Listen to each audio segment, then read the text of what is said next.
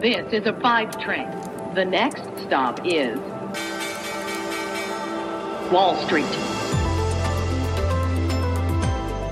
Hallo aus New York zu euch nach Deutschland. Herzlich willkommen zu Wall Street Daily, dem unabhängigen Podcast für Investoren. Ich bin Sophie Schimanski aus den USA und wir schauen als erstes auf den Handelsstart in den Tag und in diese Handelswoche, denn gestern war ja Feiertag. Und es war ein starker Start heute Morgen in einen historisch schwachen Monat, also besonders spannend zu beobachten. Die US-Aktienbarometer sind äh, alle gestiegen, der SP 500 sogar zwischenzeitlich auf ein Rekordhoch. Der Dow Jones Industrial Average steigt etwa eine Stunde nach Handelstart um immerhin noch 100 Punkte. Es waren aber schon mal 300 Punkte zwischendurch. Der Nasdaq Composite verliert aktuell leicht. Das ist äh, trotzdem hier die Euphorie über das Ende der Pandemie. Die Covid-Fälle in den USA sind dank steigender Impfraten weiter zurückgegangen. Mehr als die Hälfte der US-Bevölkerung hat laut äh, CDC-Daten, die am Sonntag veröffentlicht wurden, mindestens eine Dosis der Impfung erhalten.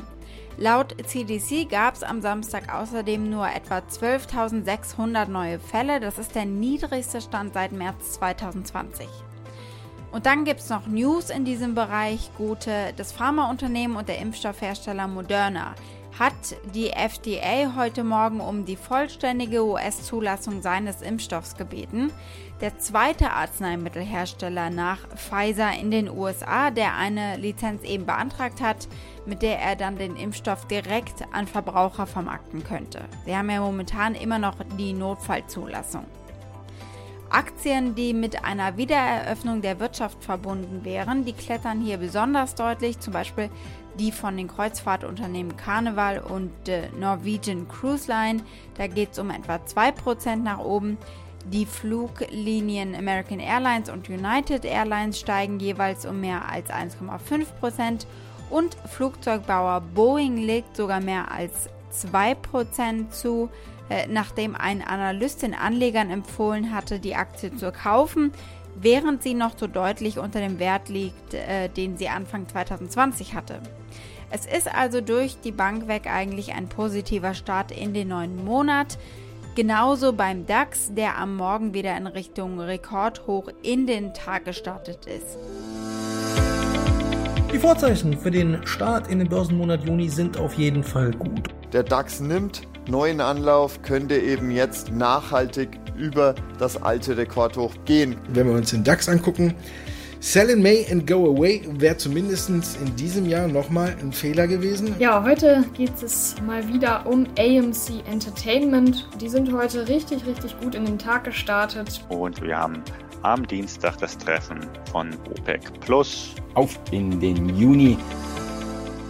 Unsere Themen heute unter anderem das OPEC Plus Treffen. Es geht um die Zukunft des Ölpreises und äh, um Förderdrosselung.